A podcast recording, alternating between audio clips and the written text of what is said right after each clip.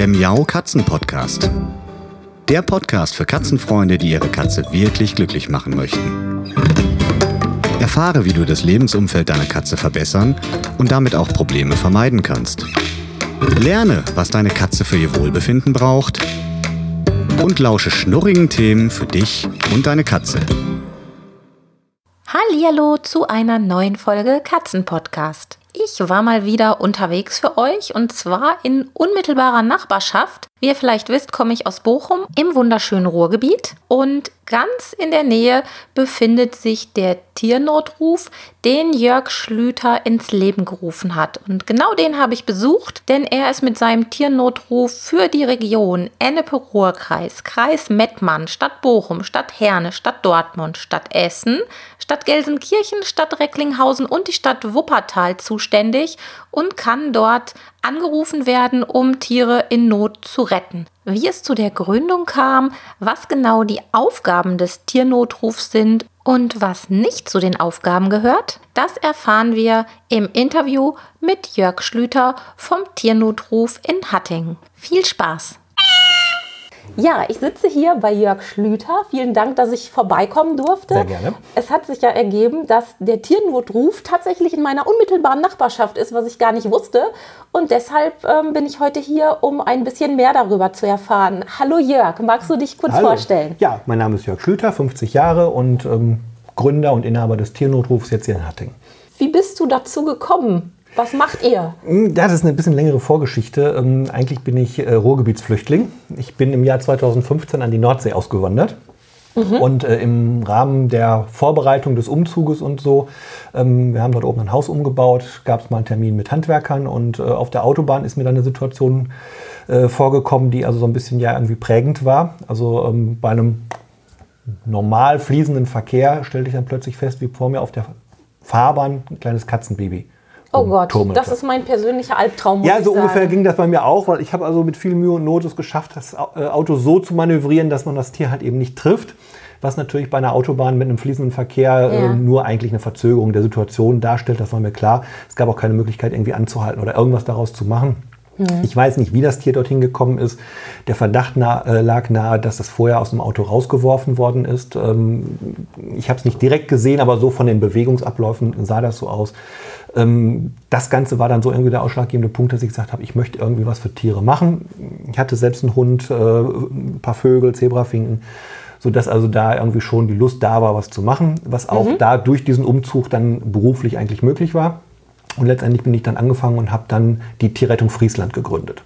Mal eine doofe Frage, wie gründet man denn sowas mal eben? Naja gut, es war schon ein bisschen vorbereitet, mal eben so geht das Ja. natürlich nicht. Ähm, ähm, Facebook war da sehr behilflich, weil ich halt eben mal so den Bedarf abgefragt habe, wie es denn aussieht in meiner neuen Region, wo ich leben wollte, halt eben in Friesland. Ja. Ähm, und ich habe also extrem viel Zuspruch bekommen, sehr viele Leute, die interessiert waren, das Ganze auch mitzutragen.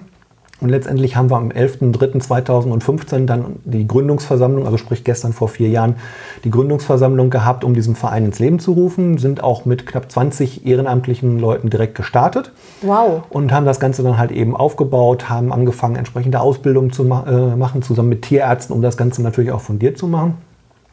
Und sind eigentlich auch ja, sehr schnell, sehr stark in der Region gestartet, ähm, haben sehr viel im Bereich Wildtiere, Katzen in der ländlichen Region. Ist natürlich das Problem, viele Bauernhöfe, viele Ja, Freigängerkatzen, die natürlich auf den Landstraßen auch sehr schnell erwischt werden.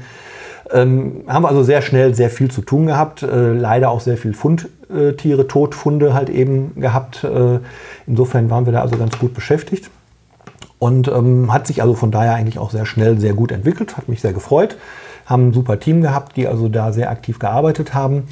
Ähm, aber wie es leider im Ehrenamt immer so ist, ähm, durch berufliche oder gesundheitliche Veränderungen schrumpfte dieses Team sehr schnell dann auf einen harten Kern äh, letztendlich zusammen. Sodass also dann so ein bisschen dann natürlich auch die, die, die Einschränkungen wieder kamen.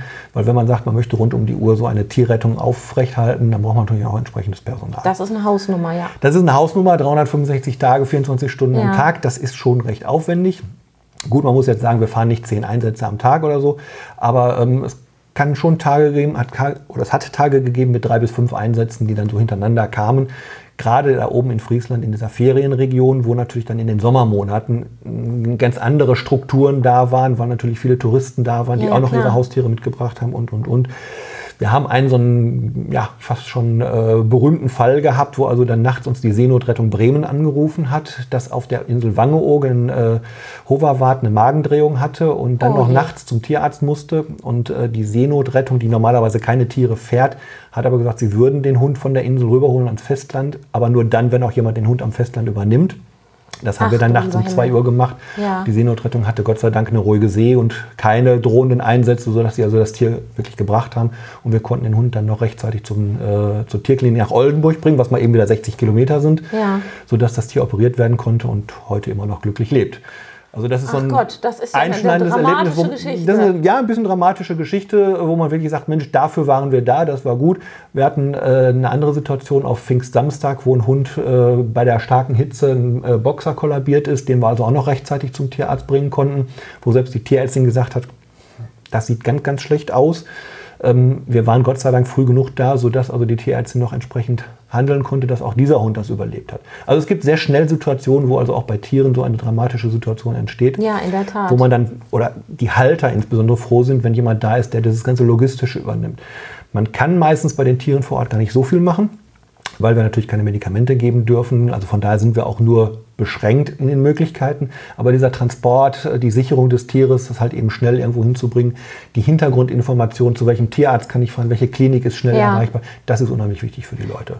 Das heißt, gibt es jetzt in Friesland noch ein, eine Dependance sozusagen von euch? Ja, das war wie gesagt der Ursprung. Ähm, dann hat es mich selbst erwischt, was das Berufliche angeht. Ähm, ich musste wieder zurück ins Ruhrgebiet. Äh, Könnte ja schlimmer kommen, ne? Könnte schli- ja, wobei die, die friesische Region ist was ganz anderes. Das, Das ist ein anderer stimmt, Schlag ja. Menschen. Ähm, von daher hat es mich dann wieder so ein bisschen ins Ruhrgebiet zurückgetrieben. Also der Täter kommt immer zum Tatort wieder zurück. Und ähm, das habe ich also zur Gelegenheit genommen und habe damals, ähm, ja, wir hatten so eine lockere, ähm, sag mal, Erfahrungsaustausch, wie man es nennen möchte, mit der Tierrettung in Essen. Und äh, die haben zu dem Zeitpunkt gerade zufällig den Vertrag mit dem Tierheim in Bochum übernommen, um die Fundtiere zu transportieren. Und da hatte ich mich dann direkt angeboten und habe gesagt, Mensch, wenn ich schon im Ruhrgebiet bin, kann ich da auch mithelfen. Und dann haben wir halt eben ein paar Monate zusammen ganz gut gearbeitet, was sich dann aber ähm, durch unterschiedliche Sichtweisen äh, so ein bisschen wieder auseinandergelebt hatte.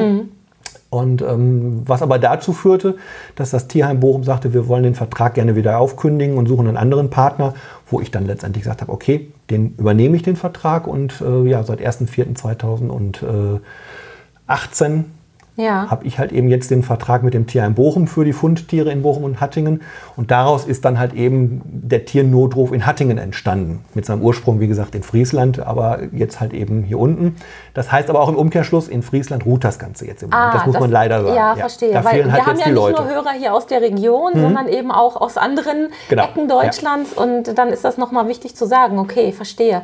Ähm, was sind denn eure, deine primären Aufgaben? Klar, Tiernotruf, da, das äh, ist schon ein bisschen selbsterklärend, aber ähm, was sind deine, deine alltäglichen Fälle? Vor allem ähm, natürlich, wenn es um Katzen geht. Das ist ja im Katzenpodcast natürlich ganz spannend, aber gerne natürlich auch, was, was ihr sonst noch macht für die anderen Tiere. Also wir verstehen uns erstmal als ganz klassischer Rettungsdienst, so wie man es halt eben auch aus der Humanmedizin kennt. Mhm. Nur dass wir halt eben uns um, äh, um Tiere kümmern. Ich habe auch, ich muss gerade unterbrechen, ich habe auch vor der Tür tatsächlich Rettungsfahrzeuge gesehen, so wie auch, man das kennt. Genau, das sind auch Rettungsfahrzeuge aus der Humanmedizin, die Ja. wir da halt eben bekommen haben. Dieses etwas ältere Modell ist mal eine Spende gewesen von einem Werksrettungsdienst. Mhm. Der ist 25 Jahre alt. Hat natürlich auch bei 25 Jahre alt äh, so seine Problemchen. Das heißt, er ist sehr durstig, was ihn dann wieder Ja, sehr gut. kostspielig für Einsätze macht, sodass wir halt eben auch Anfang diesen Jahres gesagt haben, wir schaffen uns noch ein etwas moderneres Modell an. Gut, moderner heißt auch immer elf Jahre alt, aber als Diesel, darf man eigentlich heute gar nicht sagen, ist er, äh, ist er natürlich schon eine andere Hausnummer, was die Kosten angeht. Und äh, er ist natürlich auch von der Ausstattung erheblich moderner wie dieses Ja. alte Schätzchen.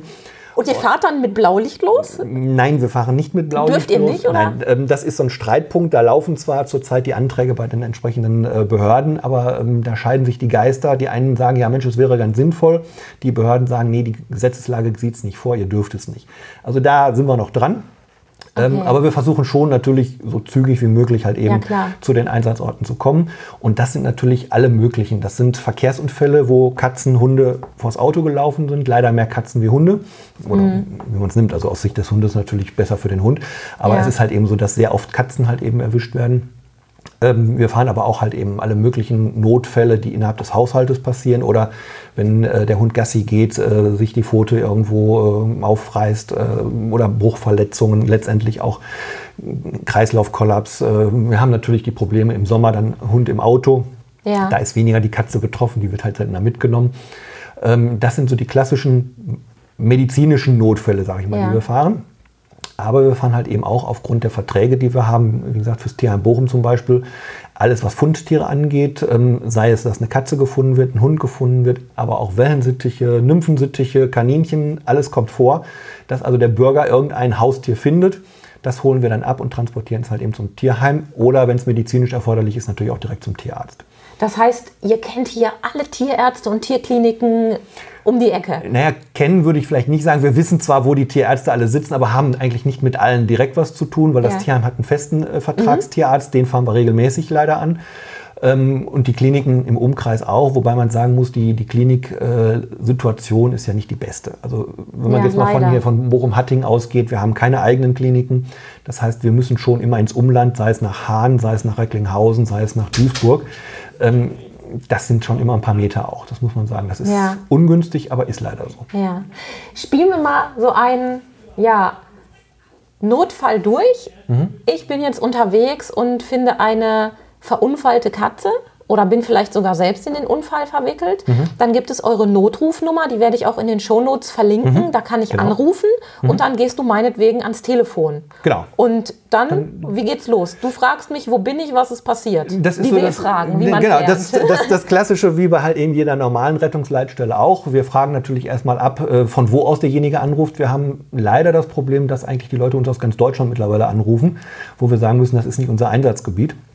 Ähm, Das heißt also, wir müssen schon auch den Anrufer so ein bisschen erstmal auf die Gebiete reduzieren, wo wir halt eben überhaupt Einsätze übernehmen können.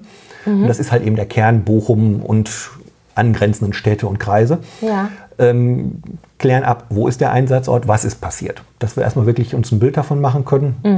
Ähm, in aller Regel, wenn es so eine Situation ist, Katze angefahren, ähm, dann fahren wir raus, weil dann ist es meistens jemand, der mit der Katze nichts zu tun hat, äh, der einfach auf Hilfe wartet.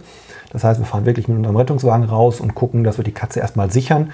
Ähm, wenn die Möglichkeit besteht, dass wir halt eben eine Erstuntersuchung im Fahrzeug durchführen, was je nach Situation der Katze sehr schwierig wird. Katzen können sehr böse werden, wenn sie verletzt sind. Also das äh, ist Naja, eigentlich alle Tiere oder Eigentlich auch Menschen alle Tiere, können, ja. können böse werden, obwohl die sich meist zusammenreißen. Das ist es, wir können einem Menschen natürlich besser erklären, was wir machen möchten. Ja. Beim Tier wird es schwierig. Dadurch, dass wir keine Medikamente geben dürfen, können wir so ein Tier halt eben auch nicht ruhig stellen. Das heißt, so ein verletztes Tier, was wirklich dann, ich sag's mal, provokant auf Krawall gebürstet ist in dem Moment, was bei Schmerzen und so absolut verständlich ist, äh, können wir nur letztendlich in der Box erstmal zum Tierarzt transportieren. Der hat einfach ganz andere Möglichkeiten, das Tier ruhig zu stellen und letztendlich zu untersuchen. Ähm, wenn wir was machen können, machen wir es im Fahrzeug. Ansonsten wird es, wie gesagt, direkt zum äh, Tierarzt gebracht. Und das wäre dann in aller Regel bei Fundtieren der Vertragstierarzt vom Tierheim. Äh, wenn der Besitzer selber da ist, kann er das frei entscheiden und sagen, wo er hin möchte. Ähm, das hängt immer so ein bisschen von ab. Aber bei einer angefahrenen Katze auf der Straße ist in der Regel kein Besitzer vor Ort. Aber das heißt, ähm, ich könnte euch auch ganz privat rufen, wenn ich jetzt, Ja, ein. Mhm. wenn ich jetzt wirklich einen Notfall habe, ähm, auch wenn es eine Katze ist, die ich kenne oder sogar meine eigene Katze ist. Wie finanziert ihr euch? Also was ist so? Es ist ja ein Verein, wenn ich das so gesehen habe. es ist kein Verein. Es ist, äh, es ist ein Gewerbe. Wir, konnten diese Tätigkeit gar nicht als Verein machen, weil dadurch, dass wir diese festen Verträge haben, würden wir Ah, sowieso okay. Probleme mit der Gemeinnützigkeit bekommen. Ja. Das heißt, wir haben das als Gewerbe laufen, wobei man muss ganz fairerweise sagen, man kann damit nicht wirklich viel Geld verdienen. Also wir sind froh, dass unsere Kosten gedeckt Ja. sind, dass wir eine schwarze Ja. Null schreiben. Ähm, wir haben im Hintergrund einen äh, Förderverein. Das ist diese ehemalige Tierrettung Friesland, die Ah, zwischenzeitlich okay. umgewandelt wurde in den Tiernotruf e.V. und als Förderverein letztendlich dient. Und äh, ja, letztendlich finanzieren wir uns im Wesentlichen durch die Einsätze, die wir dann auch natürlich in Rechnung stellen. Dem Besitzer. Mhm. Darf, darf da ich ist. direkt mal fragen, was mich das kosten würde, wenn ich euch rufe? Also mal nur eine Hausnummer, damit Das- man ein Gefühl bekommt. Ja, Sonst traut liegt- man sich ja gar nicht anzurufen. Das, das liegt in der Regel zwischen 100 und 150 Euro so ein Einsatz. Ja. Mit Fahrt auch dann zur Klinik. Okay. Und ähm, wenn ihr jetzt ähm, ja, Katzen habt oder Tiere habt, die irgendwie feststecken. Der Klassiker bei Katzen, da hatte ich ja die beiden äh, netten Herren, äh, Martin und Alex, die auf Bäume klettern, um Katzen zu retten. Macht mhm. ihr sowas auch oder organisiert ihr sowas dann? Wir können das organisieren, können natürlich gucken, ob es die Feuerwehr dann im Einzelfall macht. Ja. Ähm, es gehört eigentlich zur ursächlichen Aufgabe der Feuerwehr, auch halt eben Tiere zu bergen. Ähm, die Feuerwehr hat oftmals allerdings das Problem, dass sie nicht drankommt. Sei es, dass der Leiterwagen nicht gestellt werden kann, sei es, dass die Leitern genau. nicht lang genug sind. Äh, dann stellt sich natürlich immer die Frage, wer geht in den Baum? Ähm, da haben wir entweder ähm, so diese klassischen äh, Seilkletterer, die in die Bäume reingehen. Es gibt auch ein paar Tierschützer oder auch ja, Tiernotrufe, Tierrettungsdienste, wie man möchte, die so etwas machen. Das muss man im Einzelfall dann halt eben gucken. Hm. Ja. Wenn ähm, Ihr habt ja einige Mitarbeiter, hattest du gesagt. Mhm. Wie viele seid ihr insgesamt? Zehn. Ihr seid zehn. Ja. Das ist schon eine ganz schöne Hausnummer. Ja, das ne? ist ganz gut. Wir haben einen festen Mitarbeiter noch. Ja. Der ist ähm, aus dem Tierheim Bochum. Der hat dort seine Ausbildung abgeschlossen, ist also richtig Tierpfleger, ist aber auch Tierverhaltenstrainer, hat also so einige zusätzliche äh, Lehrgänge gemacht. Den haben wir letztes Jahr hier für uns gewinnen können. Und, Wie schön, äh, ja. Ähm, haben zurzeit zwei Bundesfreiwillige. Wir sind also anerkannte Stelle für den Bundesfreiwilligendienst. Das ah, ist, das also, ist ja sage ich mal so, der Ersatz vom Zivildienst geworden. Ja. Wir haben insgesamt drei Stellen, zwei sind im Moment besetzt. Und ansonsten haben wir halt eben noch so auf Minijob-Basis Mitarbeiter, die dann halt eben immer so, wie halt eben Bedarf ist, auch entsprechend einstellen. Hm. Ja, und ich bin so die Vollzeitkraft. Verstehe. ähm, was habt ihr denn für Ausbildung? Weil ich kann mir vorstellen, das ist ja in Deutschland vor allem alles immer sehr schön geregelt, wer was wo wie anfassen und machen darf und sich wie nennen darf. Und wenn man sich schon Tiernotruf nennt, dann kann ich mir vorstellen, dass da wer auch immer, ich weiß nicht, wer ist dafür zuständig, das Ordnungsamt oder so, dann auch immer anklopft und sagt, äh, Sie nennen sich jetzt hier Notruf. Was sind denn Sie für einer und was können Sie denn überhaupt und was haben Sie für Ausbildung? Wie seid ihr da aufgestellt? Also man könnte jetzt ja fast sagen, aus unserer Sicht, das Schöne ist, wir haben überhaupt keine Auflagen, weil es gibt für unseren Bereich weder ein Berufsbild, mhm. noch irgendwelche Auflagen, was wir machen und können oder können müssten. Äh, unsere Grenze ist immer da, wo halt eben der Tierarzt letztendlich ins Spiel käme. Das dürfen wir grundsätzlich nicht mehr. Insofern ähm, Erste Hilfe am Hund kann, darf jeder letztendlich machen. Ähm, nichtsdestotrotz äh, bilden wir alle die, die im Rettungsdienst mitarbeiten, zu Tiersanitätern aus. Das ist bei uns ein 40-Stunden-Lehrgang mit äh, praktischer, theoretischer Prüfung, mit Praktika auf dem Rettungswagen, bevor man also dann wirklich auch drauf losgelassen wird. Ähm, zu unterscheiden ist, dass die Mitarbeiter, die im Bereich der Fundtiere arbeiten, äh, bei denen ist die medizinische Ausbildung nicht das Wichtige, sondern da ist mehr so der Umgang mit dem Tier. Wie lese ich das Tier? Ist der Hund freundlich gesinnt? Äh, wie ja. gehe ich mit einem Hund um, der halt vielleicht doch nicht so möchte, wie wir es möchten? Das heißt also auch äh, natürlich sehr viel auf Eigenschutz. Ähm, wie schütze ich mich selbst vor dem Tier? Äh, wie bekomme ich ein Tier in den Griff, äh, was nicht so möchte. Wir haben immer wieder die Situation, dass wir in Wohnungen müssen, wo die Tiere halt eben ja aus der Wohnung gesichert werden müssen, aber nicht mitwollen. Das heißt, wir müssen auch öfters mal mit der Führstange arbeiten. Wie kriege ich das Tier in die Stange rein? Wie kriege ich letztendlich das Tier ins Auto rein? Mhm. Also das ist dann halt eben für diese Mitarbeiter viel, viel wichtiger. Das machen wir intern. Wie gesagt, ein Mitarbeiter kommt aus diesem Bereich. Der schult entsprechend die Mitarbeiter, sodass die dann auch entsprechend fit sind, äh, werden auch entsprechend die erste Zeit begleitet, dass wir also teilweise dann die Einsätze zu zweit fahren, während wir die Fundtiereinsätze in aller Regel alleine fahren. Ich sage mal, einen Standardhund abzuholen und zum Tierheim zu bringen, ist also jetzt nicht so, wo man zwei Leute für bräuchte. Ähm, aber trotzdem fahren am Anfang halt eben die Leute dann schon zu zweit, damit halt eine gewisse Sicherheit mhm. da ist.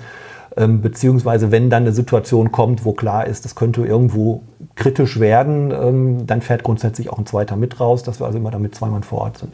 Weil wir haben letztendlich mit Tieren zu tun und äh, Tiere sind halt eben doch manchmal unberechenbar.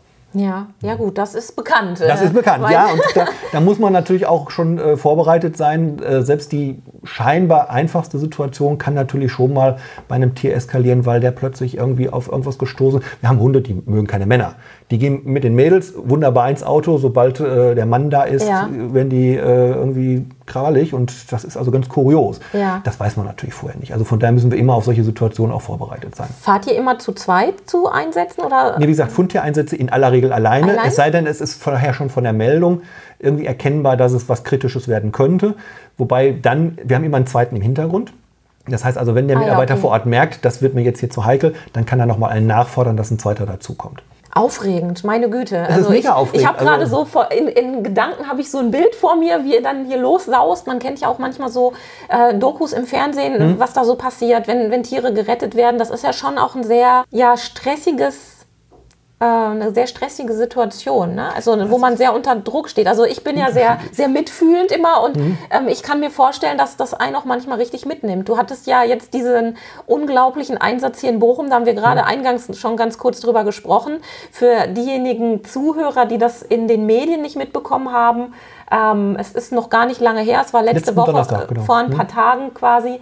Da ist in Bochum eine Wohnung geräumt worden mit vielen, vielen Katzen. Ich glaube, es waren 37, die noch lebten. Mhm. Und die Halterin selbst hatte auch noch einen Hund. Und man kann sich nur ja, in groben Zügen ausmalen, möchte man aber gar nicht, wie es da so zugegangen ist. Und ihr habt die da alle rausgeholt. Wie gehst du damit um und wie lange hängt dir sowas in den Knochen? Also das hing mir geruchstechnisch leider viel zu lange in den Knochen. Ähm, ich habe Gott sei Dank für mich persönlich so diese Situation, dass ich äh, nicht zu lange an so einer Situation hinterherhänge. Also ich versuche das schon relativ schnell, klingt vielleicht ein bisschen brutal, aber abzuhaken, weil ich denke mir, am nächsten Tag kann was Neues kommen, was ich mich wieder Ja, neu darauf ja. einstellen kann. Und ich glaube, wenn man dazu emotional an diese Sachen rangeht, äh, kann man diesen Job auch, glaube ich, gar nicht wirklich lange machen. Ähm, ja, diese Situation mit den Katzen war also schon ähm, für uns jetzt hier auch das erste Mal in diesem Extrem. Wir holen häufiger mal Tiere aus einer Wohnung, wo die Haltung nicht ordentlich ist oder wo auch der Halter einfach verstorben ist. Ähm, wo sicherlich man nicht unbedingt sagen muss, dass die Wohnungen immer schön aufgeräumt sind. Aber das, was wir letzten Donnerstag hatten, war also wirklich so das Extreme. Also die Meldung war also wirklich nur, wir kriegen Großeinsatz, wir müssen 40 Katzen aus einer Wohnung holen. Und ähm, Wie schnell ging das? Also das, das ging ratzfatz. Telefon und sind sofort losgefahren. Äh, Wow. Ordnungsamt war bereits vor Ort. Es hatte vorher Polizei, Feuerwehreinsatz gegeben, weil man vermutete, dass noch jemand in der Wohnung liegt. Ähm, es war ja so, dass also tatsächlich schon außerhalb des Hauses eine gewisse Geruchsbelästigung so festgestellt werden konnte. Verwesungsgeruch, so stand es auch in der ja, Presse, ne? ob das jetzt speziell ein Verwesungsgeruch war, das konnte man, glaube ich, in dem Moment gar nicht so. Also ich kenne mich jetzt mit Verwesungsgerüchen nicht so aus, aber Ja. es roch schon sehr extrem. Ähm, vor allen Dingen, wenn dann, als dann die Haustür aufgemacht wurde, kam also wirklich so ein Schwall auch nach draußen, wo man gesagt hat, okay, wenn ich jetzt hier draußen schon das rieche, wer weiß, was da drin halt eben noch alles ist. Es war im Grunde genommen ein Mehrfamilienhaus, drei Wohnungen, allerdings alles in einem äh, Besitz. Und ähm, ja, also im Grunde machte man die Tür offen und schob schon volle Katzenklos zur Seite. Das war also schon extrem und die waren wirklich voll. Also das war nicht so, dass die Katze mal drei Tage das gleiche Klo benutzen musste, sondern wir reden hier schon über Wochen eigentlich.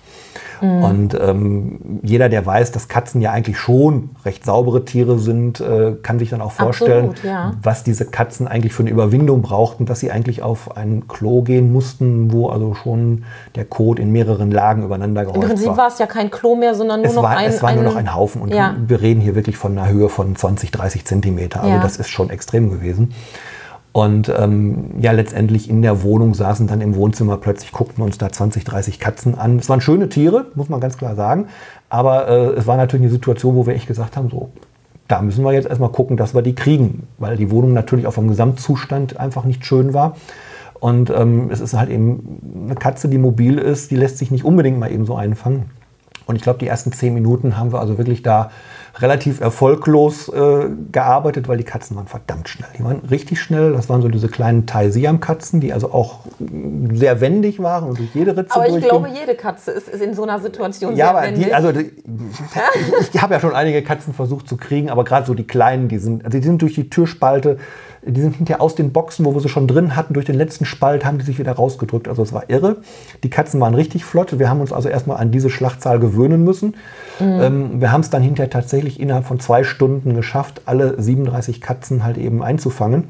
mein Gott, ja. Also wir waren mit fünf Mann da drin und ähm, haben dann versucht, strukturiert Türen zuzulassen, damit wir immer Zimmer für Zimmer, wobei, wie gesagt, also von dem Zustand der Zimmer das durchaus schwierig war. Man hat immer wieder irgendwo eine Nische gefunden, wo dann doch noch eine saß.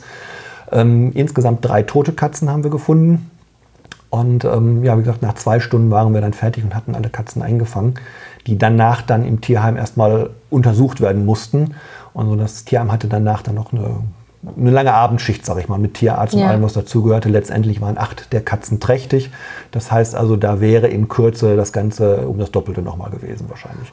Und nicht nur wäre, es ist ja auch nur nicht in dieser Wohnung. Ne? Nur nicht in Sondern- dieser Wohnung. Die, Sondern die, die, Kitten werden kommen, jetzt aber kontrolliert.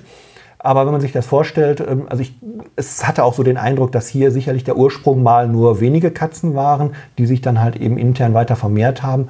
Es wurde einfach nicht darauf geachtet. Die Bewohnerin soll zwei Wochen vorher verstorben sein. Die Tochter hatte sich wohl nicht darum gekümmert. Wohl ab und zu ein bisschen Futter da reingegeben, mehr aber auch nicht. Wow. Ja. Das ist ja auch, ui. War schon eine extreme Situation. Und wie gesagt, also auch für uns, ja, man konnte nicht mal ein Fenster öffnen zum Lüften, weil dann werden die Katzen abgehauen. Das Ja. heißt also, wir waren schon in einem sehr stickigen Raum, sag ich mal. Wir waren froh, dass es nicht ganz so heiß war. Ja, stimmt. Also im letzten Sommer, aber im letzten Sommer gab es diese Katzen ja auch schon. Da, Da gab es wohl eine, auch in Bochum so eine Situation. Da waren wir jetzt nicht involviert, Ja. aber da hatte das Tierheim, glaube ich, gut mit zu tun, ja. Ja. Oh mein Gott. Also, wenn ihr da in so einen Haushalt kommt, wie viele Kisten hattet ihr denn da mit? Also Transportboxen. Also man muss ja erstmal das logistisch auf die Reihe Ja, kriegen. ja. Habt ihr ein ganzes Lager voller Transportboxen? Ja, also Gott sei Dank, das Tierheim hat also wirklich äh, eine ganze Gartenhütte voll mit Transportboxen. Äh, wir hatten selbst, glaube ich, zehn Stück mit und das Tierheim hat das Ganze noch ergänzt. Also von daher waren wir gerüstet. Wir, konnten, wir hatten hinterher noch leere Boxen. Also ähm, da sind wir ganz gut mit rausgekommen, ja. Unglaublich. Muss man vorbehalten, vorhalten. Man weiß nie, wann es wieder kommt. Ja, das stimmt natürlich. Wobei es anfangs ja dann hieß, mehr wie 50, dann wurde von 80 Katzen gesprochen. Ich glaube, dann wäre es eng geworden. Ähm, wir haben auch mal die eine oder andere Katze, wenn es sich gerade so ergab, zwei Stück in eine Box gepackt, wenn die gerade schön groß war. Ja.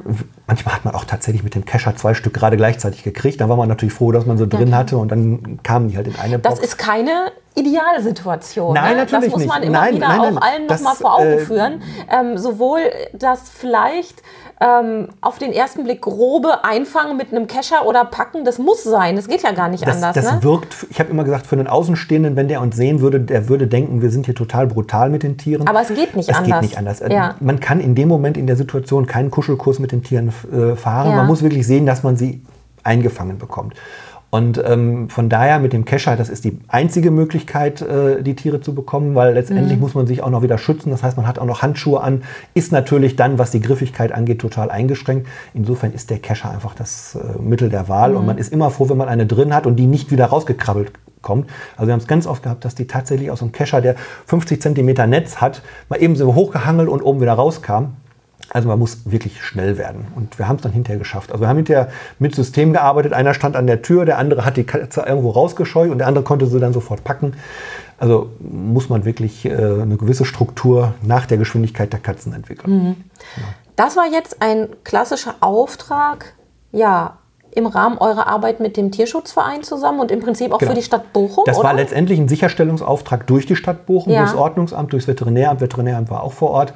Ähm, letztendlich, der, äh, das Tierheim Bochum hat ja den Vertrag mit der Stadt Bochum, letztendlich diese ganzen Tiere Mhm. aufzunehmen und auch abzuholen. Und wir sind, wenn man so möchte, der Dienstleister fürs Tierheim.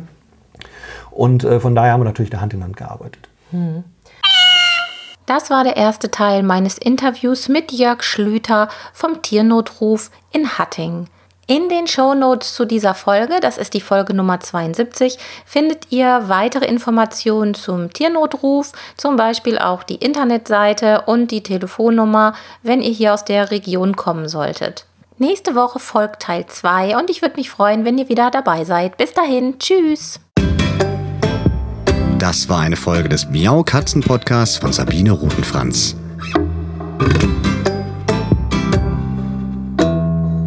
Weiterführende Informationen zur Sendung findest du im Internet auf www.katzen-podcast.de.